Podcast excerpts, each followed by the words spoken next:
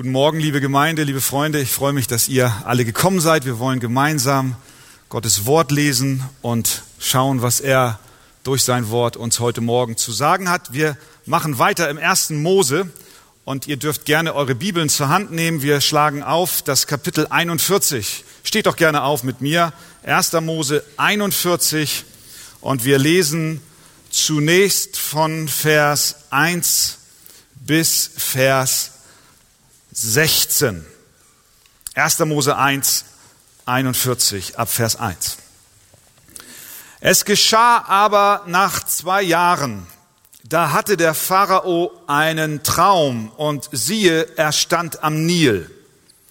Und siehe, aus dem Nil stiegen sieben schöne und wohlgenährte Kühe herauf, die im Nilgras weideten.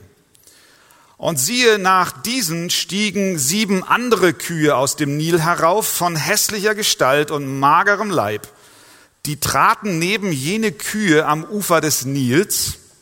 Und die sieben hässlichen, mageren Kühe fraßen die sieben schönen, wohlgenährten Kühe. Da erwachte der Pharao. Er schlief aber wieder ein und träumte zum zweiten Mal, und siehe, da wuchsen sieben Ähren auf einem einzigen Halm, die waren voll und gut. Und siehe, nach diesen, da sprosten sieben Ähren, die waren dünn und vom Ostwind versenkt. Und die dünnen Ähren verschlangen die sieben schweren und vollen Ähren. Da erwachte der Pharao und siehe, es war ein Traum. Und es geschah am Morgen, da war sein Geist beunruhigt und er sandte hin und ließ alle Wahrsager Ägyptens rufen und alle seine Weisen. Und der Pharao erzählte ihnen seinen Traum. Aber da war keiner, der ihn dem Pharao deuten konnte. Da sprach der oberste Mundschenk zum Pharao, ich erinnere mich heute an meine Sünden. Als der Pharao zornig war über seine Knechte und mich in Haft setzte im Haus des Obersten der Leibwache, mich und den obersten Bäcker, da hatten wir in ein und derselben Nacht einen Traum, er und ich. Jeder hatte einen Traum von besonderer Bedeutung und dort war ein hebräischer junger Mann bei uns, ein Knecht des Obersten der Leibwache. Dem erzählten wir es und er deutete unsere Träume, jedem deutete er seinen Traum besonders. Und so wie er es uns deutete, so ist es gekommen. Mich hat man wieder in mein Amt eingesetzt und ihn, das war der Bäcker, hat man gehängt. Da sandte der Pharao hin und ließ Josef rufen. Und sie entließen ihn schnell aus dem Loch. Er aber ließ sich scheren und wechselte seine Kleider und ging zum Pharao hinein. Und der Pharao sprach zu Josef, ich habe einen Traum gehabt, aber es kann ihn niemand deuten. Nun habe ich über dich vernommen, dass du einen Traum zu deuten vermagst, wenn du ihn hörst. Josef antwortete dem Pharao und sprach, das steht nicht bei mir. Gott wird verkündigen, was dem Pharao zum Wohl dient. Amen. Nehmt gerne Platz. Das Leben des Josefs war ein Wechsel von Höhen und Tiefen.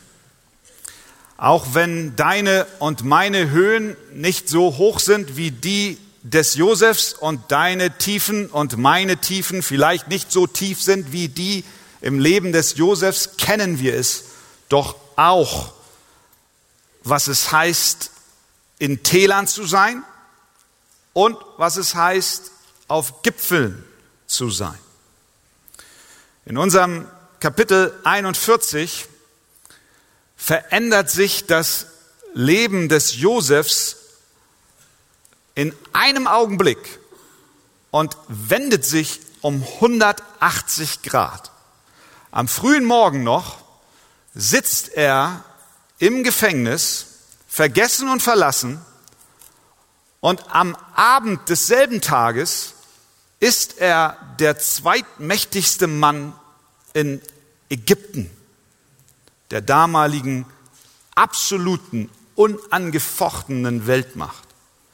Eben noch die Füße in Ketten, den Leib in Lumpen und abends in Freiheit und höchster Position.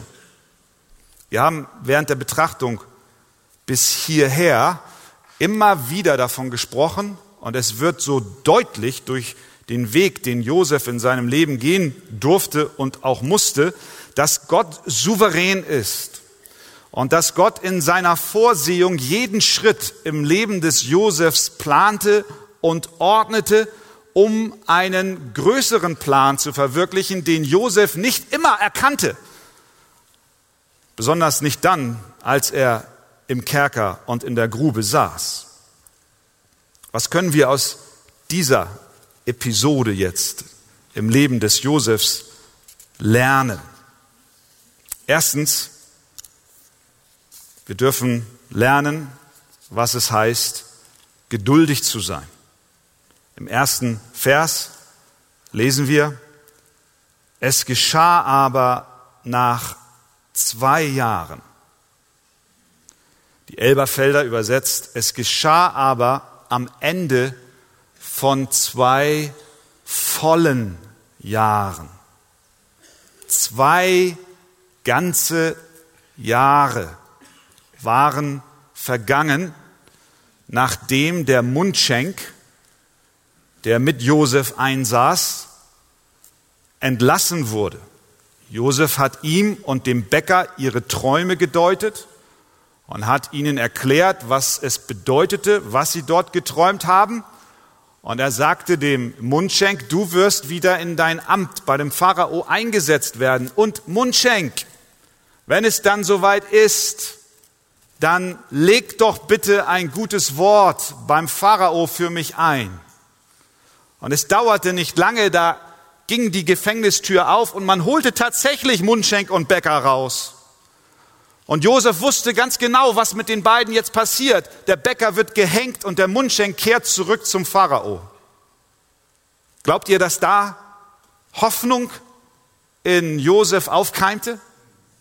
Unschuldig im Gefängnis, aufgrund einer Intrige, einer Verleumdung der Frau des Potiphas, sitzt er dort Jahr um Jahr. Jetzt endlich Hoffnung. Der Mundschenk der geht zurück zum Pharao. Aber zwei Jahre, heißt es in Vers 1, volle zwei Jahre geschah nichts. Diese kleine Hoffnung, die er in diesen Mundschenk gelegt hat, schien zu zerplatzen und wurde enttäuscht. Und so sitzt er dort. Das sind ja nur ein paar kurze Sätze, aber hinter diesem verbirgt sich ja ein Alltag. Morgens aufstehen,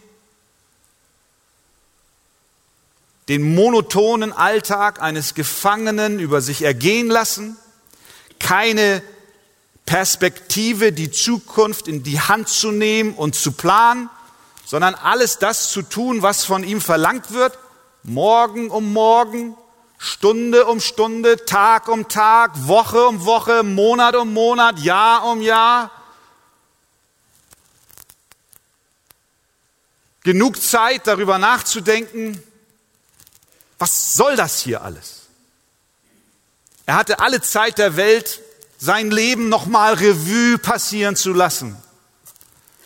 Warum bloß habe ich diesen Mantel bekommen? Wieso habe ich meine Träume den Brüdern erzählt? Hätte ich doch bloß den Mund gehalten, dann wären sie nicht so zornig auf mich gewesen. Wieso wurde ich am Kamel festgebunden? Warum nach Ägypten verschleppt? Wieso als Sklave in das Haus des Potiphas hineingebracht? Und, und warum, Frau Potiphar? Warum hat sie es auf mich abgesehen? Da waren doch noch genug andere junge Männer. Die hätte sie doch auch verführen können. Und jetzt hier in diesem Loch zwei weitere volle Jahre. O Gott, wie lange willst du mich vergessen? Psalm 13, 2 und 3. Wie lange, o Herr, willst du mich ganz vergessen? Wie lange verbirgst du dein Angesicht vor mir? Wie lange soll ich Sorgen hegen in meiner Seele, Kummer in meinem Herzen tragen, Tag für Tag? Wie lange soll mein Feind sich über mich erheben? Ich glaube, der beste Freund des Josefs, obwohl David noch nicht lebte, war David in der Zeit. Er wusste, was es heißt, dieses Gefühl zu haben von Gott verlassen zu sein. Da liegt die Frage auf der Hand, die du dir selbst beantworten darfst. Kennst du das? Kennst du das, wenn du Stunde um Stunde deines Lebens vor dir aufstapelst? Es scheint sich nicht viel zu verändern, du hast keine Hoffnung, du siehst nicht wirklich, was auf dich wartet. Du hast ein Gefühl der Monotonie, der Routine, wie Josef im Gefängnis. Das Leben deines Nachbarns drei Häuser weiter ist doch viel spannender als deins und deine Kollegin am anderen Schreibtisch, die hat ein bewegtes Leben, aber ich gehe morgens aus dem Haus, habe mir meine Stulle geschmiert, meine Tasche gepackt, gehe zum Bus, sage guten Morgen, Herr Busfahrer, fahre zur Arbeit, sage guten Morgen, liebe Kollegen, und um 10 hole ich diese Stulle raus und esse sie und um 17 Uhr lasse ich den Stift fallen, gehe zum Bus, fahre zurück, mach mir Armbrot, leg mich ins Bett, um am nächsten Morgen wieder aufzuwachen. Und täglich grüßt das Murmeltier.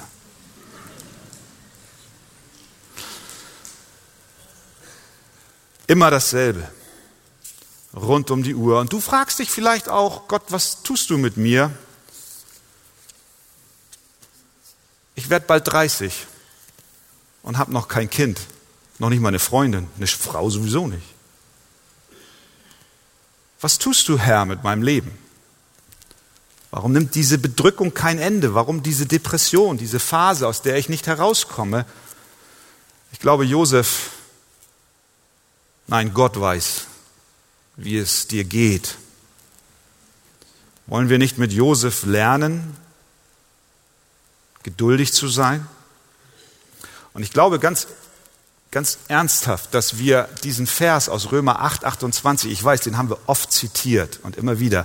Und es soll auch nicht inflationär werden, aber er hat Kraft und ist die Wahrheit. Wir wissen aber, dass denen, die Gott lieben, alle Dinge zum Besten dienen denen, die nach seinem Ratschluss berufen sind. Glaubst du das? Und wenn du es nicht glaubst, dann ruf es dir neu in Erinnerung. Ich muss es auch tun. Das heißt, zwei volle Jahre in Geduld und Gottvertrauen auf das zu warten, was der Herr vorhat zu tun. Wir aber leben viel zu oft im Geist des 21. Jahrhunderts, an dem alles sogleich in Nanosekunden geschehen muss. Und wenn nicht sofort das Internet dir in ein paar Millisekunden die Seite öffnet und sagst du, oh, was habe ich hier für eine langsame Verbindung? Wir lesen dann Stellen wie Psalm 37, habe deine Lust am Herrn, so wird er dir geben, was dein Herz begehrt. Und deine erste Frage ist, wann? Wann, Herr? Klar, kenne ich auch. Wir müssen definitiv von Josef lernen, ich zuallererst. Es waren ja nicht nur zwei volle Jahre, die vorübergingen, sondern er war inzwischen 13 Jahre von zu Hause getrennt. Und es dauerte und Josef wartete. Wir dürfen uns erinnern, dass Gott weiß, was das Beste für seine Kinder ist. Er ist nie zu früh noch zu spät. Wir tun gut daran, uns zu üben in Geduld. Möge Gott uns helfen in der Monotonie unseres Alltags. Und dein Leben will er spannend machen an der Seite eines mächtigen Gottes und er wird es uns schenken. Also das Erste, was wir lernen, ist Geduld. Zweitens, wir lernen, dass nur der lebendige Gott die Zukunft kennt. Der Pharao träumte. Das ist ein ganz spannender Traum. Er sah dort diese sieben fetten Kühe aus dem Nil steigen. Die sind da wohl in den Nil gegangen. Das ist da in Ägypten so üblich gewesen, wahrscheinlich heute auch noch, wenn nicht gerade ein Schiff langkommt. Und äh, die kühlen sich ab in der Mittagshitze und dann kommen sie raus. Und so kamen diese fetten Kühe raus und grasen am Ufer und dann kommen sieben weitere magere Kühe raus.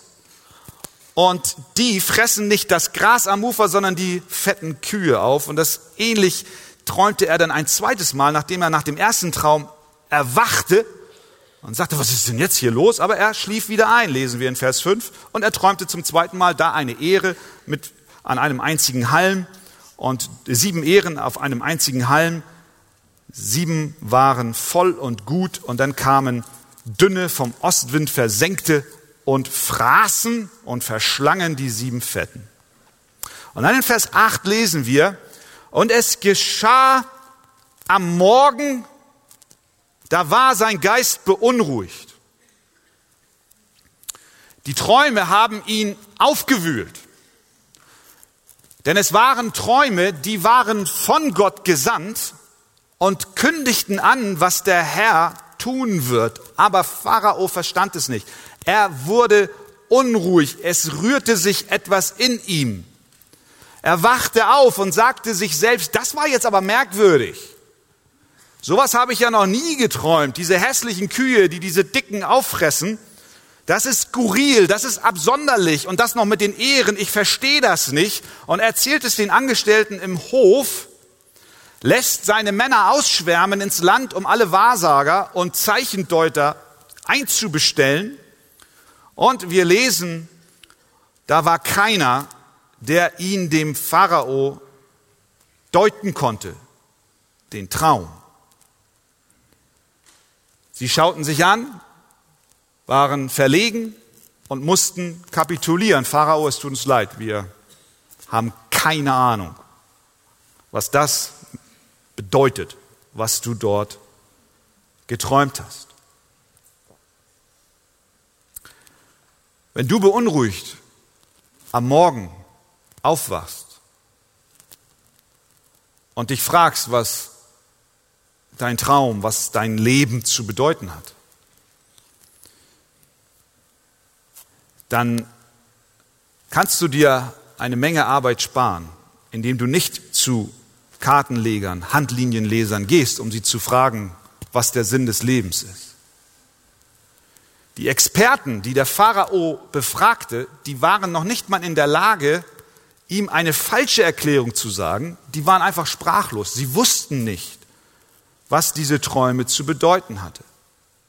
Und so hatte der Pharao in dieser Nacht große Probleme zu schlafen. Die Decke, die er sich über seinen Kopf zog, die war nicht groß genug, um seine Fragen zu beantworten.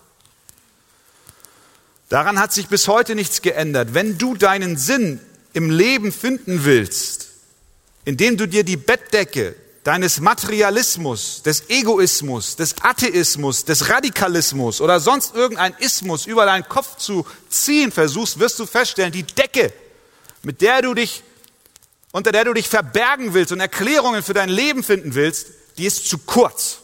Sie ist zu schmal. Sie deckt deine Fragen nicht ab, auch nicht die Wahrsager und die Magier. Keiner kann dir es erklären. Dein Geist wird beunruhigt sein. Ist er es nicht? Wie oft bist du aufgewacht und hast dir diese Fragen gestellt? Der lebendige Gott allein kann dir Sinn und Richtung in deinem Leben schenken. Deswegen wende dich zu ihm. Was lernen wir noch? Drittens, Gott im Mittelpunkt.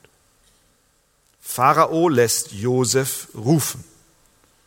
Er hat erkannt, dass es so nicht weitergeht. Der Mundschenk erinnert sich jetzt an den hebräischen Sklaven und erzählt, ah, da war jemand, der hat mir meinen Traum und auch den Traum des Mundschenks, äh, des Bäckers gedeutet und es ist auch alles so eingetroffen. Erzählt das dem Pharao und der Pharao lässt Josef rufen. Vers 14. Und sie entließen ihn schnell aus dem Loch. Er aber ließ sich scheren und wechselte seine Kleider und ging zum Pharao hinein. Und der Pharao bestätigt dem Josef, dass er verzweifelt ist. Er ist so beunruhigt und er gibt zu, obwohl er als ein Gott in Ägypten galt, dass sein Status nicht ausreicht, um diese Träume zu deuten. Und er sagt zu ihm in Vers 15, Pharao zu Josef, ich habe einen Traum gehabt, aber es kann ihn niemand deuten. Nun habe ich über dich vernommen, dass du einen Traum zu deuten vermagst, wenn du ihn hörst. In Vers 24, da heißt es noch einmal, und ich habe es den Wahrsagern erzählt, aber keiner kann es mir erklären. Da ruft also der Pharao, der in seinem Land den Status eines Gottes hatte, der ruft einen verurteilten Gefangenen, einen hebräischen Sklaven, gibt zu, dass er keine Antwort hat und dass alle Weisen im Land ihm nicht erklären können, was der Traum zu bedeuten hat. Und er sagt zu Josef, kannst du mir helfen? Ist das nicht der Moment des Josefs? Aber wie antwortet er? Vers 16. Er sagt, das steht nicht bei mir. In anderen Worten, Pharao, ich kann das nicht. Gott wird verkündigen, was dem Pharao zum Wohl dient. Josef wird hier zum zweiten Mal innerhalb von zwei Kapiteln zu einem Propheten. Im Gefängnis deutete er zwei Träume und in wenigen Augenblicken wird er dem Pharao zwei Träume deuten. Aber zu keinem Augenblick ist Josef der Überzeugung, dass die Kraft, Träume zu deuten, dass die Kraft zum Dienst für Gott in irgendeiner Weise in ihm verborgen liegt. Ich glaube, diese Haltung, ihr Lieben, die sollte, ja, sie muss jeden Dienst für Gott kennzeichnen. Das steht nicht bei mir. Ich kann es nicht. Aber ich weiß, wer es kann. Gott allein kann es. Hast du schon manchmal im Dienst für Gott gedacht, ich kann es nicht? Dann sage ich dir, Amen, du kannst es nicht. Ich kann es nicht. Wir können es nicht. Wir sehen im Leben des Josef, dass Gott wirklich ganz praktisch der Mittelpunkt in seinem Leben war. Wir haben es immer wieder in den Stationen seines Lebens gesehen. Als die Frau des Potiphas ihn verführen wollte, was sagt er? Wie sollte ich solch großes Übel tun? Und gegen Gott sündigen. Er hatte Gott in seinem Herzen. Später gibt er seinen Kindern Ephraim und Manasse Namen und jede beiden Namen verbindet er mit Gottes Wirken in seinem Leben. Und am Ende seines seines, seines Wirkens lesen wir, wie er seinen Brüdern sagt, zur Lebensrettung hat mich Gott vor euch hergesandt. Es war Gott, der im Zentrum seines Lebens stand. Und so sagt er hier dem Pharao, weißt du was, mein lieber Pharao, ich kann es nicht, Gott kann es. Vers 25 spricht er nochmal, was der Pharao geträumt hat, bedeutet dasselbe. Gott hat den Pharao wissen lassen. Vers 32, dass aber der Pharao den Traum zweimal hatte, das bedeutet, dass die Sache bei Gott fest beschlossen ist. Vielleicht hast du dich schon manchmal gefragt, Josef, wie kannst du eigentlich durch ein Leben mit so viel Höhen und so viel Tiefen hindurchkommen? Und vielleicht hast du auch schon manchmal gedacht, wenn ich nur ein wenig so wie Josef wäre, in meiner Grube und auch auf den Höhen. Ich sag dir, über allem steht die Vorsehung Gottes. Aber ein Kennzeichen ist unüber, unübersehbar. Josef hatte Gott im Mittelpunkt seines Lebens. Das sollte auch für uns der Fall sein, für unseren christlichen Dienst. Das ist der Schlüssel zu allen geistlichen Leben. Das ist auch der Schlüssel für Menschen, die heute vielleicht noch gar nicht mit Gott leben. Geistliche Wahrheiten, geistliches Leben, egal ob es zum ersten Mal zum Leben durchdringt oder ob wir es schon über Jahre pflegen und leben hängt immer eng mit dem zusammen, was wir nicht können, aber was Gott kann. Wo immer du stehst, Du darfst wissen, ich kann mich selbst nicht gerecht machen. Ich kann Gott nicht aus mir heraus gefallen. Ich kann Gott nicht dienen aus meiner Kraft. Aber Gott, der in den Schwachen mächtig ist, der kann es tun. Und so kommt Josef raus, von einem Augenblick auf den anderen, aus dem Kerker, steht vor Pharao, wird gefragt, was hat mein Traum zu bedeuten? Und Josef geht einen Schritt zur Seite und sagt, Pharao, schau zu Gott und schau nicht mich an. Ein weiteres Kennzeichen des Lebens von Josef. Wenn wir also in unserem Leben auch manche Tage in den Gruben verbringen, unser Leben monoton verläuft, wollen wir lernen, Gott zu vertrauen. Nicht vergessen, dass Gott die Zukunft allein weiß. Und wenn wir dann aus dem Gefängnis gerufen werden, dann wollen wir zur Seite treten und anderen den Blick auf Gott nicht versperren. Gott helfe uns. Amen. Amen. Vom Sklaven zum Kanzler, was für ein, was für ein Lebenslauf. Der Josef erklärt jetzt dem Pharao, was seine Träume bedeuten in den Versen, die folgen. Er erklärt ihm, dass es sieben fette Jahre mit guter Ernte geben wird. Das sind die fetten Kühe und die fetten Ehren. Und dass dann sieben magere Jahre einer Dürre kommen werden und diese fetten Jahre werden die dürren Jahre auffressen.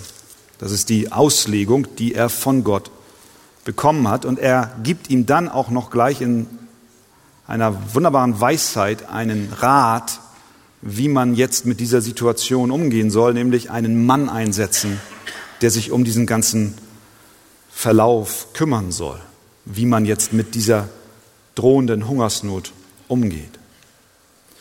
Und als Josef nun zu Ende gesprochen hat, lesen wir ab Vers 37 in 1. Mose 41 folgende Worte. Diese Rede gefiel dem Pharao und allen seinen Knechten gut. Und der Pharao sprach zu seinen Knechten, können wir einen Mann finden wie diesen, in dem der Geist Gottes ist? Und der Pharao sprach zu Josef, nachdem Gott dir dies alles mitgeteilt hat, ist keiner so verständig und weise wie du. Du sollst über mein Haus sein und deinem Befehl soll mein ganzes Volk gehorchen. Nur um den Thron will ich höher sein als du. Und der Pharao sprach zu Josef, siehe, ich setze dich über das ganze Land Ägypten. Und der Pharao nahm den Siegelring von seiner Hand und steckte ihn an die Hand Josefs und er bekleidete ihn mit weißer Leinwand und legte eine goldene Kette um seinen Hals. Und er ließ ihn auf seinem zweiten Wagen fahren und man rief vor ihm aus, beugt eure Knie. Und so wurde er über das ganze Land Ägypten gesetzt. Und der Pharao sprach zu Josef, ich bin der Pharao, aber ohne dich soll niemand im ganzen Land Ägypten die Hand oder den Fuß erheben. In den folgenden Versen bekommt er dann noch eine Frau, er bekommt zwei Söhne, er wird der Verwalter und Regent über Ägypten, er sammelt das Korn der sieben fetten Jahre und speichert es. Und ab Vers 55 lesen wir dann, wie die Hungersnot kam. Vers 54. Und da brachen die sieben Hungerjahre an, wie Josef vorausgesagt hatte, und es entstand eine Hungersnot in allen Ländern, aber im ganzen Land Ägypten gab es Brot. Und als das ganze Land Ägypten Hunger litt und das Volk zum Pharao um Brot schrie, da sprach der Pharao zu allen Ägyptern, geht hin zu Josef, was er euch sagt, das tut. Und als die Hungersnot im ganzen Land herrschte, öffnete Josef alle Speicher und verkaufte den Ägyptern Getreide, denn die Hungersnot nahm Überhand im Land Ägypten. Und alle Welt kam nach Ägypten, um bei Josef Korn zu kaufen, denn es herrschte große Hungersnot auf der ganzen Erde. Amen. Nehmt gerne Platz.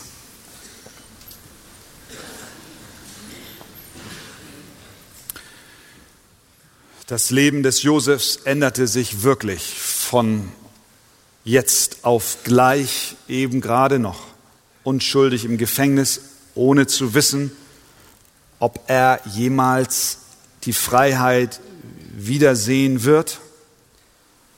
Doch von einem Moment auf den anderen wird er von den Männern des Pharaos aus dem Gefängnis geholt. In Vers 14 haben wir gelesen, sie entließen ihn schnell aus dem Loch. Es war buchstäblich ein, ein Loch, ein Gefängnis. Josef steht vor Pharao. Er sagt, Pharao, ich kann dir aus meiner Kraft deine Träume nicht erklären. Gott kann es. Er legt ihm die Träume aus, erläutert, dass sieben Jahre Dürre, äh, sieben Jahre gute Ernte kommen werden und dann sieben Jahre Dürre. Und er sagt, es wäre gut, wenn man von den fetten Jahren ein Teil zur Seite legt, 20 Prozent jeweils, und das in Kornhäusern aufbewahrt, über das Land verteilt, sodass, wenn dann die Hungersnot kommt, es genügend Stationen gibt, wo man dann hingehen kann, um so viel Korn zu kaufen, dass man überlebt. Ein weiser Plan. Wir sehen daran, dass Gott natürlich uns immer wieder erklärt, dass er souverän ist und in seiner Vorsehung alle unsere Schritte lenkt und leitet, das aber keinesfalls bedeutet, dass wir unsere Verantwortung nicht zu übernehmen haben und zu überlegen und überlegen müssen, was können wir tun, wenn sieben Jahre Dürre auf uns warten. Und die Weisheit, die der Josef von Gott bekam, macht deutlich, dass Josef aktiv einen Plan dem Pharao vorlegte, und wir lesen jetzt in Vers 37 diese Rede dieses hebräischen Sklaven, gerade eben aus dem Gefängnis entlassen. Diese Rede gefiel dem Pharao und allen seinen Knechten gut. Pharao wendet sich seinen Beratern zu. Sie sprechen und beschließen, dass es das Beste sei, Josef als Kanzler einzusetzen. Vers 39. Dort wird Josef darüber informiert, was sie beschlossen haben. Der Pharao sagte zu ihm, nachdem Gott dir dies alles mitgeteilt hat, ist keiner so verständig und weise wie du, du sollst über mein Haus sein. Und deinem Befehl soll mein ganzes Volk gehorchen. Nur um den Thron will ich höher sein als du. Das ist eine Geschichte, die übertrifft jede, die uns berichtet, wie ein Tellerwäscher zum Millionär wird.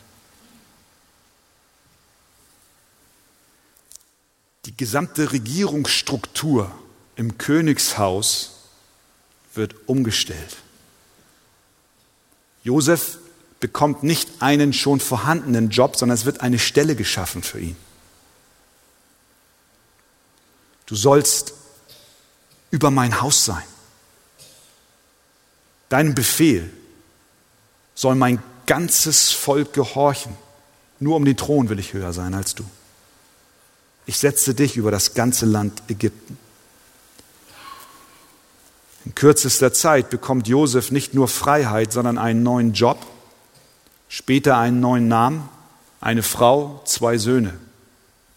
Normalerweise bricht ein natürlicher Mensch unter solch starken Veränderungen innerhalb solcher kurzen Zeit zusammen. Das, das packst du nicht, das ist too much.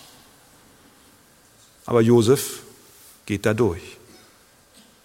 Plötzlich ist er Befehlsgeber über das ganze Volk, über Nacht. Über Nacht haben sich die Umstände geändert. Die letzten 13 Jahre hat er die Befehle seiner Herren ausführen müssen. Steh auf, mach dies, putze dort, geh ins Bett, iss, bring mir das. 13 Jahre lang Befehle der Vorgesetzten ausgeführt und in einem, von einem Augenblick zum anderen der zweitmächtigste Mann der größten Nation auf Erden. Was für eine Geschichte. Als er morgens aufwachte, ahnte er nicht, was abends mit ihm passieren würde. Keine Ahnung. Gott ist am Werk. Jetzt ist Josef, Punkt Nummer eins, auf dem Gipfel. Paar Gedanken zu seiner neuen Arbeitsstelle. Das ist wichtig, dass wir da ein wenig innehalten. Wir sehen in Vers 42,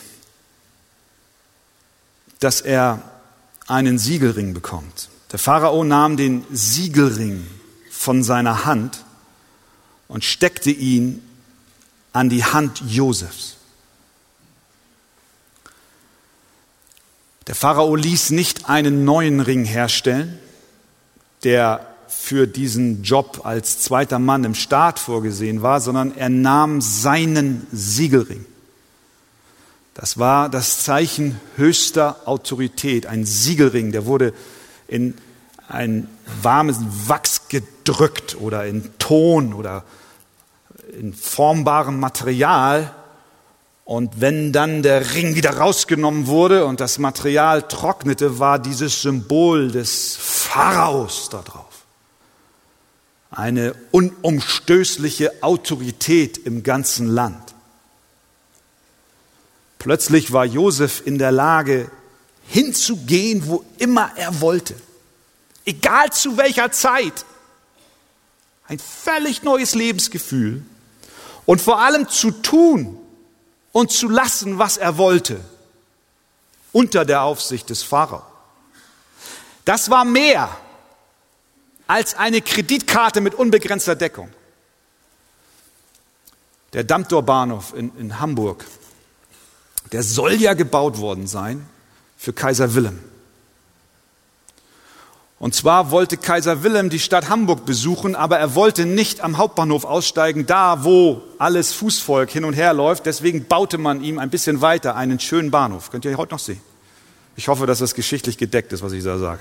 Das stimmt, ne? Mein Vater ist Hamburger, der weiß das. Du warst dabei. Ah, naja.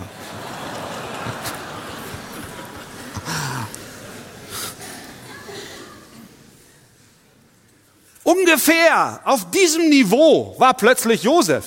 Der hätte einen Bahnhof bauen lassen können. Da gab es noch keine Züge, aber. Der hätte mit einem Befehl die Truppen Ägyptens bewegen können. Er hatte den Siegelring.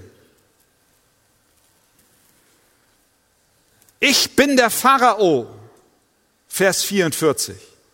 Aber ohne dich, Josef, soll niemand im ganzen Land Ägypten die Hand oder den Fuß heben. Das ist bildlich gesprochen, die durften sich noch bewegen, aber will sagen, nichts geschieht hier, ohne dass du es nicht gestattest. Der Siegelring auf dem Gipfel, die Kleidung.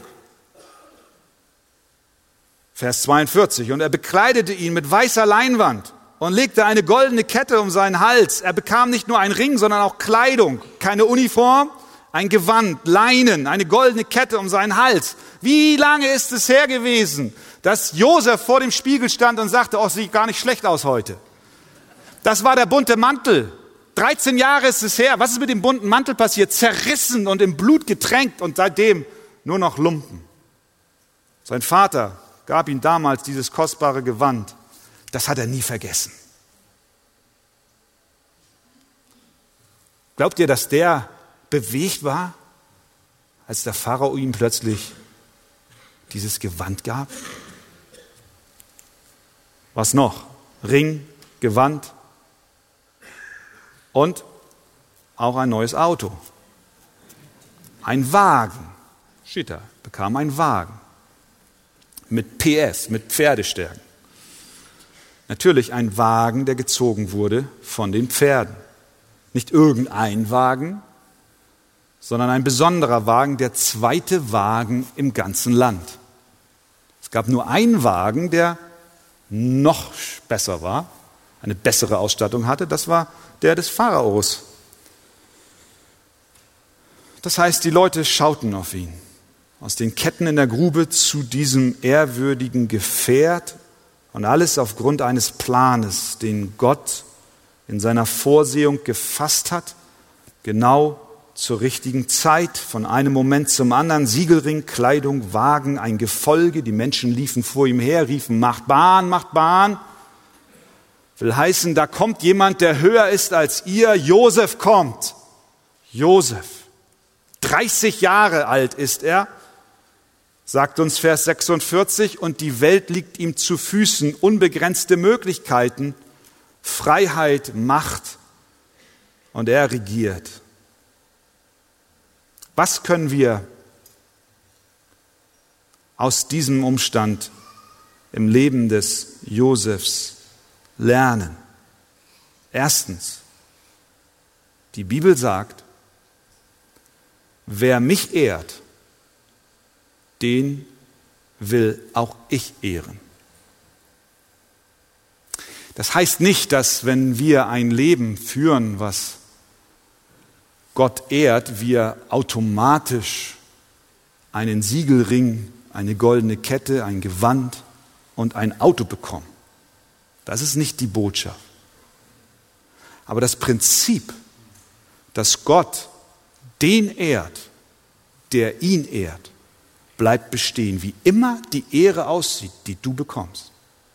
Und wenn du sie auf dieser Erde niemals bekommen wirst, dann wirst du, wenn du ein Kind Gottes bist, eines Tages vor Gott stehen und er wird sagen, komm du treuer Knecht, geh ein zu deines Vaters Freude. Du wirst eine Krone bekommen, die Krone des ewigen Lebens. Du wirst ein Gewand bekommen. Du wirst geschmückt werden und alle Ehre bekommen. Aber nicht, weil du so gut warst, sondern weil Gott in seiner Gnade dir gewährt hat, dass du ihm in deinem Leben ehren durftest.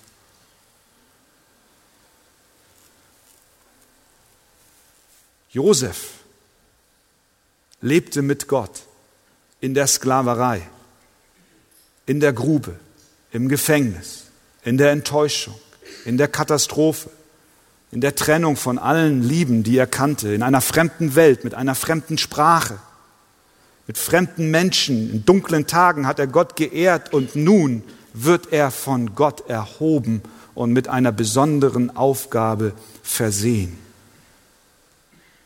Mögen wir, egal wo wir sind, Gott die Ehre geben, dann wird sich Gott auch zu uns stellen. Was lernen wir noch?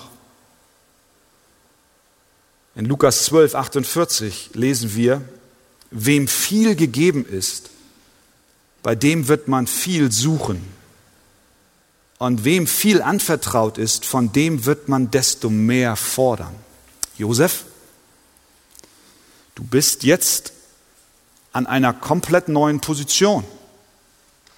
Aber Josef, du musst wissen, das, was du jetzt hast, ist nicht Ergebnis deiner eigenen Leistung, sondern ist Ergebnis des Planes Gottes in deinem Leben. Dir ist jetzt viel anvertraut. Wem viel anvertraut ist, von dem wird viel erwartet. Mit dem, was du bekommen hast, hast du auch eine Verantwortung bekommen. Du musst das, was Gott dir gegeben hat, jetzt auch nicht nur in der Grube, sondern auch auf den Höhen zu seiner Ehre einsetzen.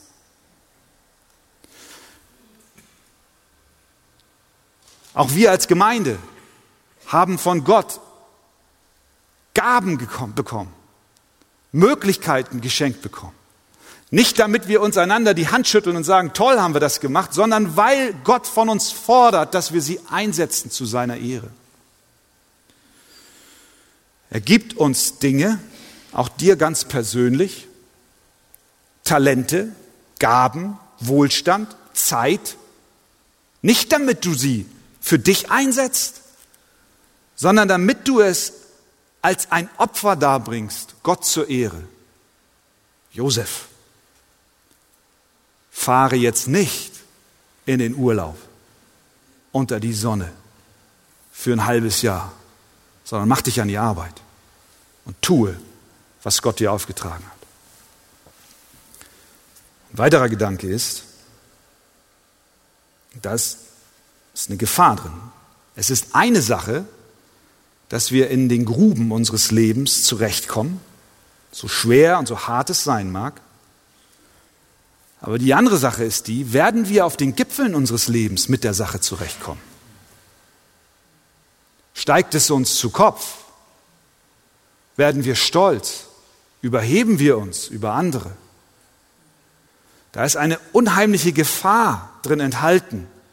Wie wird Josef jetzt reagieren? Wird er sich erinnern, wo er herkommt? Wird er sich erinnern, wer ihn an die Stelle gebracht hat, an der er jetzt ist?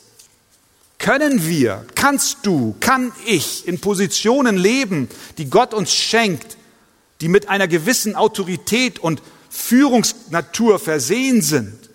Können wir in unserer Firma aufsteigen und mit dem Erfolg umgehen? Kannst du an Stellen eingesetzt werden, an denen du von einem noch größeren Nutzen sein wirst als an dem Ort, wo du jetzt bist? Wie gehen wir damit um? Wie gefährlich kann es oben sein? Wie schnell kann uns Stolz zerstören? Und manch einer, der sich in der Grube recht gut geschlagen hat, der ist auf dem Gipfel gescheitert.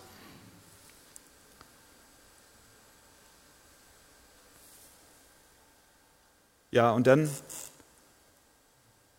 ist es auch für uns manches Mal schon Gewohnheit, mit denen zu weinen, die weinen, denen Karten zu schreiben, die leiden, und das ist gut.